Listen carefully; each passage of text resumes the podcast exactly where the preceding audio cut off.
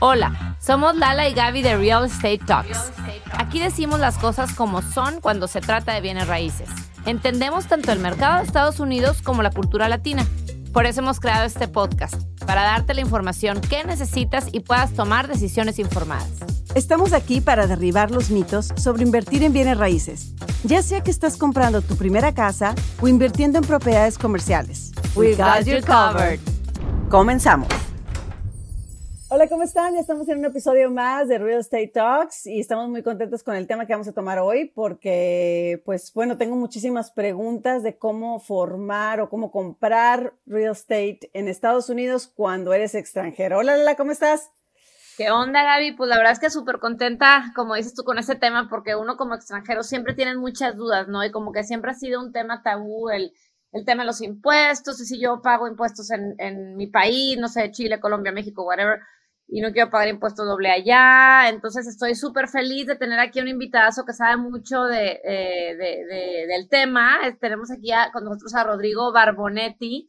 Eh, Rodrigo, te voy a presentar rápidamente y luego ahí empezamos la conversación que seguramente habrá muchas, muchas inquietudes, ¿vale? Bueno, pues Rodrigo Barbonetti es argentino, es casado, es padre de dos hijos y está trabajando en la industria contable en Estados Unidos desde hace más de cinco años de los cuales trabajó en la preparación de contabilidad de impuestos de individuos y pequeñas empresas. Hace algunos años expandió sus áreas de práctica asesorando en el desarrollo de negocios e inversiones basado en su experiencia contable y sumando a una licenciatura como agente de bienes raíces. Rodrigo está en Florida. Él además, pues tiene más de 15 años de experiencia administrando negocios en Argentina y, y diversos estudios adquiridos en Estados Unidos. Con esto fundó con su socia la empresa SF Business Developers, eh, la, cual tiene oficinas en Orlando y en Miami. Y el objetivo principal de su empresa es justamente ayudar a que los extranjeros que quieran realizar sus metas en este país tengan un aliado profesional que los apoye, que entienda su, su cultura, asimismo cómo hacer las cosas correctamente para invertir acá en los Estados Unidos. Bienvenido, Rodrigo. Bueno, muchas gracias. Sí, bueno, es un resumen de todo lo que pasó en estos últimos años, que bueno, como inmigrante todos sabemos lo, difícil que es, que parece fácil cuando tomamos la decisión, pero bueno, se hace muy difícil y bueno, se trabajó mucho y se, se creció mucho también. Empezamos con una pequeña oficina de contabilidad y bueno, hoy ya la empresa tuvo mucha experiencia en, lo que es negocios comerciales, en lo que es eh, atraer a los extranjeros a que puedan sacarse los miedos y que puedan hacer las cosas bien y sin tratando de tener la menos cantidad de problemas posibles. No les voy a garantizar que no van a tener problemas, pero que tengan las menos cantidades posibles. Claro, Rodrigo, no, me encanta la verdad este objetivo y quién más que tú que pues lo viviste en carne propia, ¿no? Como que siempre es, es eh, complicado como extranjero cuando llegas a este país, pero tú además de ayudar a los extranjeros que llegaron a este país, como tú, como yo, ayudas a la gente que está en otros países y que quiere diversificar sus inversiones a Estados Unidos, ¿correcto? Sí, correcto, exactamente. Yo, bueno, aquí mi primera pregunta sería, a ver, si yo soy extranjero y quisiera invertir en Estados Unidos, ¿cuáles son las diferentes estructuras legales eh, que tengo, no? Y, cuál, cuál sería la, mejor que recomendarías tú. Específicamente vamos a enfocarnos en el tema de real estate, ¿no? Porque digo, puedo que entiendo que la respuesta puede ser diferente según la, industria. Sí, básicamente eh, cuando nosotros armamos una estructura de una persona que llega, eh, luchamos mucho contra lo que se llaman los kioscos de LLC, ¿verdad? Que Vos vas directamente y se llenás un formulario y está una LLC terminada. Pero no siempre la LLC es el mejor, el mejor vehículo para hacer lo que tenés que hacer. Y es uno de ellos. ¿sí? Y depende de cuánto uno quiera hacer crecer su estructura. Tenemos LLC, tenemos corporaciones, tenemos fideicomisos, tenemos estructuras offshore. Hay un montón de cosas. Serían offshore tomadas desde Estados Unidos, ¿no? Eh, hay un montón de cosas que se pueden utilizar y ventajas tanto impositivas como legales como de control. Hay, hay muchas variantes que aplicar, no es, no es simple. Sí, no hay una solución para todos. Cada caso es diferente de acuerdo a cómo va a ser la, la estrategia de salida, etcétera. Pero vamos a, vamos a basarnos un poquito en, las, en, la, en la más simple que todo mundo va o la que todo mundo hace por yo creo que, yo creo lo fácil de armarla, que es la LLC. Inclusive en esa también cuando formas una LLC, si tengo entendido, no es lo mismo. Hay muchos debajo de una LLC. Exactamente. Nosotros cuando armamos, si lo armamos pensando como si fuera una escalera y, el, y la planta más baja sería eh, hacerla, hacer una inversión a nivel personal. ¿sí? Si queremos ir escalando la estructura, ya tenemos que contar con una LLC o una corporación. Si la queremos escalar más, podemos contar con un fideicomiso. Y si aún la queremos escalar más, puede también contar con una estructura internacional para diferentes inversiones en diferentes partes del mundo, ¿no? Yendo a lo que son las LLC eh, y las corporaciones, porque yo las pondría en el mismo escalón, eh, lo que uno tiene que tener en cuenta es que hay varios tipos, ¿sí? Eh, en cuanto a las corporaciones, muchos me preguntan, ¿y por qué yo no puedo armar una S Corporation? En las corporaciones tenemos dos corporaciones, la C Corporation y la S Corporation, la C y la S. Eh, la S es, es, la mejor a nivel, a nivel de ahorro de impuestos. El problema es que es solo para ciudadanos americanos. Entonces, tenemos una persona que buscó en Google cuál es la mejor corporación para mí y le da que es la menos impuestos y viene y te pide una S Corporation, y si no sos ciudadano americano no la puedes abrir. Entonces vas a una C Corporation. Entonces, dentro de las corporaciones tenemos dos variantes. Dentro de las LLC tenemos tres variantes. ¿sí? Tenemos la LLC de un solo miembro, tenemos la LLC de dos miembros o más, y tenemos lo que son las disregarded entity. Las disregarded entity son más que nada utilizables para lo que es el, el, el comercio, ¿sí? No, no es tanto para lo que es real estate. Entonces, ahí tenemos que hacer también un, paréntesis y ver que eh, las LLC las podemos tratar de dos formas nada más, no de tres. El, que, el que cree que la LLC no paga impuestos eh, tiene un poquito de verdad y un poquito de que no, porque la LLC no paga impuestos, pero sí la pagan sus dueños. Entonces, es, es como una pequeña trampa que existe, que la gente dice, no, yo leí que la LLC no paga impuestos. Sí, la LLC no lo paga, los pagan los dueños. Claro, ya una vez como, como cualquier compañía, ¿no? Exactamente, y el tema de la diferenciación de la LLC de un solo miembro y la LLC de dos miembros, yo prácticamente siempre lo, lo trato de expresar como si fuera una mochila, ¿sí? Si vos sos un solo miembro, tenés una carga en tu espalda que es la LLC de un solo miembro, pero el responsable sos vos. Si vos tenés una LLC de dos miembros, es una entidad separada del dueño y ya funciona como otra. Es más, se ve claramente en los tipos de formularios que se utilizan para declarar impuestos. Oye, Rodrigo, y volviendo a este tema de la LLC, digamos que yo soy extranjero, quiero invertir en Estados Unidos, quiero comprar una casa de inversión. Tu recomendación, nada más así, ahorita no me quiero ir a estructuras más complicadas que sin duda podríamos tener otro eh, episodio después para hablar del tema de estructuras en Caimán, etcétera, ¿no? Una casa de inversión simple que me dé mis rentas, pero yo soy extranjero. ¿Tú me recomendarías hacer una LLC eh, con alguien más, o sea, de dos miembros? Mira, las, lo más rápido y básico que te puedo recomendar para ese caso es que analicemos una LLC partnership o una corporación. También hay que tener en cuenta que al ser entidades separadas, eh, uno tiene que, cuando hace una planeación, tiene que pensar en todas las alternativas y tenemos todo lo que es el tema sucesorio, el tema de si al dueño de la propiedad le pasa algo. Entonces, si vos armás una LLC de un solo dueño y al dueño le pasa algo, eso cae en una sucesión.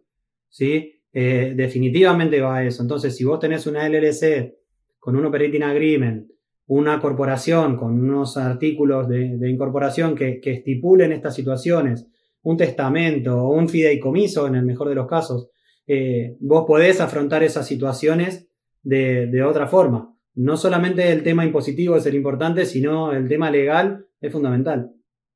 Pero por eso, o sea, tu recomendación es más bien hacerlo en un partnership, o sea, ya sea una LLC de dos miembros o una C Corp, pero no irte como extranjero que no file taxes aquí, que no reporta impuestos en Estados Unidos, no irte con un single member LLC. Single member LLC definitivamente es la menos recomendada en todos los casos. Pero en cuanto a lo que es impuestos, lo que habría que evaluar eh, para definir si es una, si lo mejor es una LLC de dos miembros o más o una corporación es la cantidad de ganancia que ésta te puede dejar. Para ganancias chicas, lo mejor es una LLC. Para ganancias grandes, lo mejor es una corporación. ¿Y qué es chico y qué es grande? Por ejemplo, tú sabes de los proyectos. Superior a los 225 mil dólares.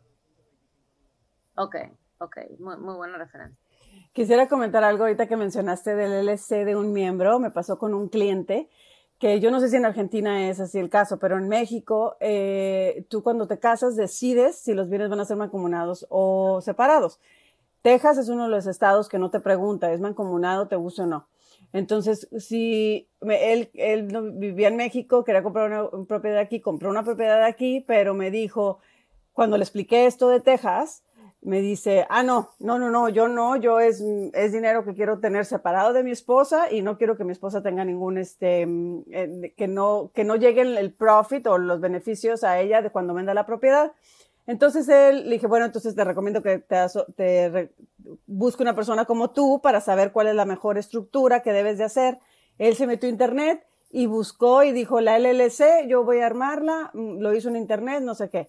Pero claro, no llegó más allá y la hizo de un solo miembro. Entonces, ¿qué pasa? Que cuando es de un solo miembro, pues es, es una persona física. Haz cuenta que estás con una persona física a la hora de la venta fue como si fuera una persona física. Entonces, a la hora de la venta le toca como si fuera matrimonio, le toca, le toca compartir el pastel, le haya gustado o no. Entonces, quiero reiterar que es muy importante que no se basen únicamente en lo que dice el Internet, porque cada situación, como dijo Rodrigo, es diferente, dependiendo la, tu exit strategy, tu, tu estrategia de salida, dependiendo lo que acabas de decir, si hacer el, el agreement de operations para ver si qué le pasa a una persona, qué le pasa a la otra, o sea, estamos hablando de inversiones que pues representan mucho y es importante tener información de profesionistas como tú. Sí, quizás es mucha información junta, ¿sí? Y si en una, en una atención a, la persona se, esto se, se, lleva de otra manera, mucho más lento, pero eh, la idea es que vean la cantidad de cosas que hay detrás, no es eh, tan fácil, eh, yo digo muchas veces que nosotros no somos una, una tienda, ¿de verdad? Acá no viene, no venís y agarrás una Coca-Cola de la alacena. ¿Sí? Acá directamente no venden, es un producto enlatado en el que directamente lo agarrás y lo consumís. Hay que darle forma, hay que modificarlo, hay que adaptarlo, hay que adaptarse también de qué se puede hacer y qué no. Eh, también tiene que ver en el caso que contás el hecho de que de hasta dónde escalamos la estructura también, porque en un fideicomiso también hay muchas reglas que, uno puede eh, tener desarrollar propias como para poder tener el control de estas situaciones, que en las corporaciones o en las LLC no las tienen. Oye, Rodrigo, y bueno, eh, y me quisiera pasar un poco al tema de impuestos, ¿no? Imaginemos que ya tocaste el caso específico de cada persona, entendemos que esto es dependiendo de los montos, de los objetivos de la persona, etcétera, ¿no? Una vez definida la estructura, sea cual sea, ¿Qué tan complejo es el tema de, de, los impuestos y más o menos cuál es el costo aproximado? Por ejemplo, ustedes, porque algo que yo sé que el extranjero luego le saca la vuelta es que dice, ya de por sí tengo mucha lata, tengo que, obviamente hay que pagar impuestos, ¿no? Donde sea que los generes hay que pagarlos. Nadie quiere una doble tributación, pero si yo pago mis impuestos en México y yo invierto en una propiedad, ya sea multifamily, eh, como un syndication o en una casa este, de inversión en Estados Unidos, ¿Cómo es que tan complejo es el tema del filing taxes acá, yo desde, viviendo desde el extranjero? Bueno, lo primero que hay que eh, tener en cuenta que hay que tener hacer una separación entre lo que es declarar y pagar. ¿Sí? No siempre declarar significa pagar. Entonces, hay mucha gente que dice, no, yo no quiero saber nada con impuestos. Bueno, está bien. Vos podés no querer pagar impuestos y capaz que tu categorización así lo determina, pero declarar, de declarar sí, no, no te salvas. Cualquier actividad comercial en Estados Unidos tiene que declarar. Ahora, que hay métodos para declarar eh, que uno no es residente fiscal de acá y que va a declarar en su país y que tiene otras alternativas, totalmente válido y puede ser que te dé que no tengas que pagar nada. Pero declarar, siempre hay que declarar, por eso hay que pensar en cómo uno va a declarar antes de directamente crear la empresa. Es algo que uno tiene que planear con anticipación, no después.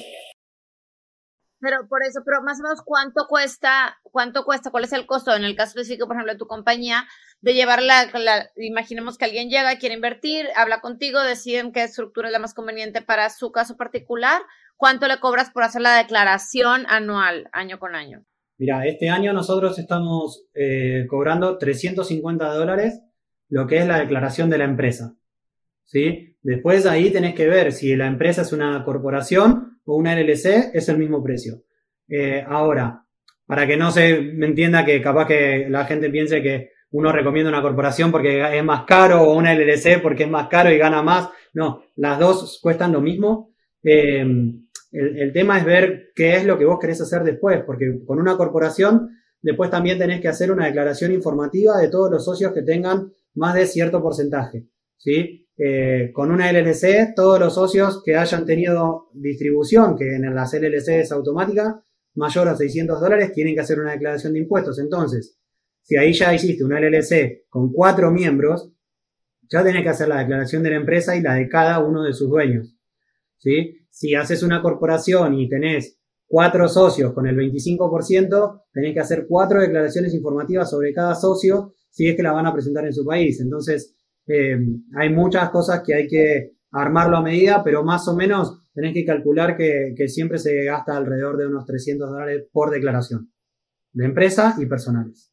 Y Rodrigo, ahorita que estamos hablando de esto de impuestos, eh, me ha tocado casos donde, donde manejamos el FIRPA, que es donde el IRS, si entiendo bien, es donde el IRS le dice a los extranjeros, yo no me voy a arriesgar a que tú vayas o no a declarar a final de año, entonces por si acaso yo te voy a retener este impuesto a la hora del cierre, como si eres foreign national, si eres extranjero, y si eres extranjero que no vive en Estados Unidos, y, luego ya tú haces tu declaración y con la IRS y con tu contador deciden si te retuve más, más del dinero que te debió haber, de, te pudo haber dado una devolución. ¿Es, ¿Ese es el caso o corrígeme o explícame un poquito más cómo funciona? Sí, sí, eh, e, es así como funciona. O sea, cuando uno es extranjero en este país y hace una actividad comercial que ya puede ser la compra de una propiedad, tener un avalúo, venderla y tener esa ganancia, ¿sí? Eh, el, gobierno obviamente va a querer cobrar eh, su, parte de impuestos.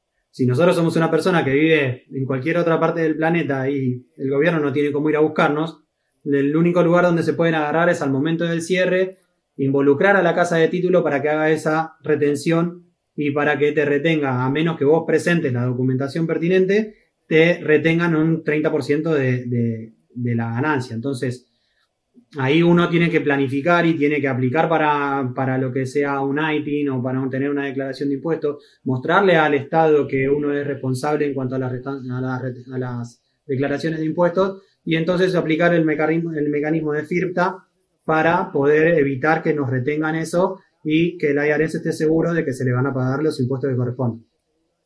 Ok, o sea que lo ves más en casos que son de persona física y no tanto el LLC, porque la LLC está formada de este lado. No, el LLC, si los este socios. me refiero en Estados Unidos. Si los socios son extranjeros, también te alcanza. Ah, ok, sí, ambos socios son extranjeros. Exactamente, por eso lo que pasa es que no es una situación tan normal, porque generalmente el que tiene una propiedad por más de un año ya en el primer año declaró impuestos, aplicó a un ITIN, entonces ya tiene un ITIN, entonces puede evitarlo sin tener que hacer demasiados trámites.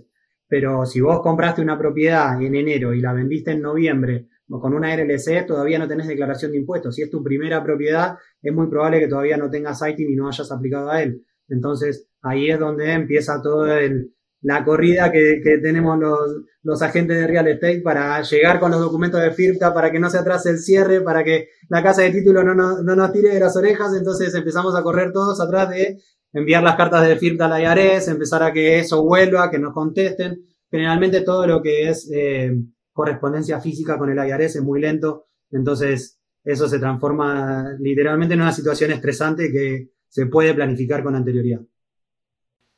Claro, y a ver, nada más repíteme una vez más para los que no se salvan y sí tienen que hacer el FearPack, ¿de qué por ciento estamos hablando más o menos? ¿Varía o es un por ciento fijo que, que, que detienen? Es el 30%.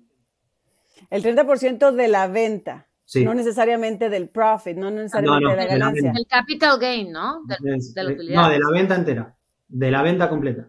Correcto, es el, te le tienen de la venta completa, no del capital gain. Entonces, ahí es donde se ha llevado muchos inversionistas sorpresas en la mesa a la hora del cierre, porque ellos creen que se está llevando el porciento del, nada más del profit, nada más de la ganancia. Y no, el IRS no se preocupa, y corrígeme Rodrigo, estoy equivocada, de que cuánto ganaste, cuántos gastos tienes, cuántas deducciones le hiciste a la propiedad. Ellos dicen, tú la vendiste por X amount y de ese X amount yo voy a basar mi, mi por ciento, me lo guardo y ya tú te arreglas y después veo si te debo o no te debo. Es que vos fíjate que al momento del cierre vos no tenés cuánto la compraste, cuánto ganaste, cuánto se evaluó, no tenés, no tenés un análisis de la propiedad. O sea, vos lo único que tenés, el mismo importe que tenés es el que cobrás. Eh, también es un tema que sucede mucho, volviendo al tema de sucesiones y, y cosas que pueden llegar a pasar cuando se produce el deceso de uno del, del dueño. ¿Sí? Cuando se entra en una sucesión y los, y los, los herederos no tienen tampoco ITIN, no tienen, tienen que pasar por el trámite sucesorio, pasar por el trámite de FIRTA también. Es, es todo un tema que, que hay que tenerlo bien planificado cuando uno hace una inversión en real estate. Oye, Rodrigo, ¿y esta, esta parte del FIRPTA también aplica para gente que invierte no en una propiedad completa, sino, por ejemplo, en, en, syndications, o sea, que estén recibiendo sus rentas de la inversión y realmente la persona va a recibir una utilidad de su inversión hasta que se venda la propiedad? ¿Ahí también aplica o no? Depende cómo esté formado el contrato de la inversión. ¿Sí? Porque si ellos están aportando dinero a, a una empresa, la cual después hace la inversión, la propiedad, el título de la propiedad está puesto a nombre de esa empresa, es una cosa. Ahora, si ellos figuran en el título de la propiedad, es, es totalmente distinto. Ahí sí ellos tienen parte de la propiedad. Ya, sí, normalmente no es el caso. Y quiero hablar de un tema, pero ya se nos está acabando el tiempo, pero es algo bien importante. Obviamente, cuando uno como extranjero y cual, o nacional constituye, se constituye una empresa, llámale LLC o C Corp o lo que fuera que se haya definido con un experto como tú, hay que abrir una cuenta de banco. Platícanos un poco del proceso de abrir una cuenta de banco desde el extranjero sin necesidad de viajar a hacerlo. ¿Esto es posible? Sí, es posible. Eh, hay, nosotros definimos los bancos en tres categorías. Están los bancos digitales, como Mercury, GlobalFi, están, uno busca en Google y aparecen por todos lados. Exactamente. Eh, están los bancos que en Estados Unidos son los bancos eh, comerciales, el que vos vas por la calle y ves si puedes entrar al banco, ¿sí? Y están los bancos internacionales.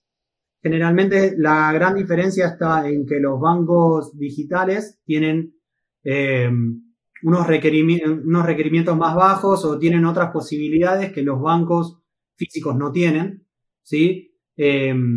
Entonces es más fácil abrir una cuenta en ese, en ese tipo de lugares. Ahora, tienen también otras diferencias en cuanto a lo que es servicios. Algunos funcionan muy bien, otros no. Algunos tienen eh, algunos compromisos que cumplir y tienen que pedir información extra sobre los procedimientos. Entonces también se terminan trabando un poco las operaciones.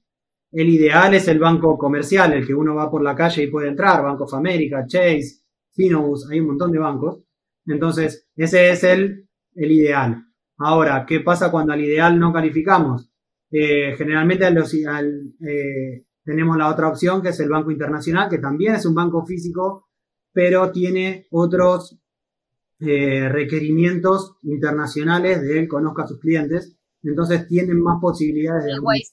Exactamente, tienen más posibilidades de abrir las cuentas, pero tienen requisitos más altos porque sus costos son más altos. Entonces capaz que te encontrás con que hay un banco que tiene un requisito de que vos tengas que dejar sí o sí 5 mil dólares en la cuenta, cuando en un banco como Chase o Banco of America con 100 dólares tu cuenta permanece abierta. Pero se puede abrir la cuenta de banco estando desde el extranjero sin yo ni siquiera pisar Estados Unidos. O sea, yo llego, tengo mi consultoría contigo, definimos cuál es la estructura que voy a hacer, te platico mis objetivos de inversión y tú me puedes apoyar en abrir esa cuenta de banco sin yo tener que viajar hasta Florida en todo, totalmente. Estados Unidos está totalmente abierto a que cualquier persona que no venga jamás a Estados Unidos puede haber estado toda su vida haciendo negocios en Estados Unidos. Qué maravilla, la verdad. Mucho, mucho que muchas, muchas personas no saben que pueden hacer eso desde allá. Exactamente. Pues muchísimas gracias, Rodrigo. De verdad, se nos acabó el tiempo, pero nos quedan bastantes preguntas para la siguiente, así que te vamos a traer pronto. Cuando quieran. Así es, recuerden que en lalegaby.com pueden encontrar más información relevante sobre los temas que aquí platicamos o nos pueden escribir a hola arroba lalegaby.com. Yo soy Lala Lizondo. Y yo Gaby Proctor. Y esto fue Real Estate Talks. Gracias. Escucha un episodio nuevo de Real Estate Talks cada semana. En tu plataforma favorita para escuchar podcasts. Ponte en contacto con nosotros en lalegaby.com.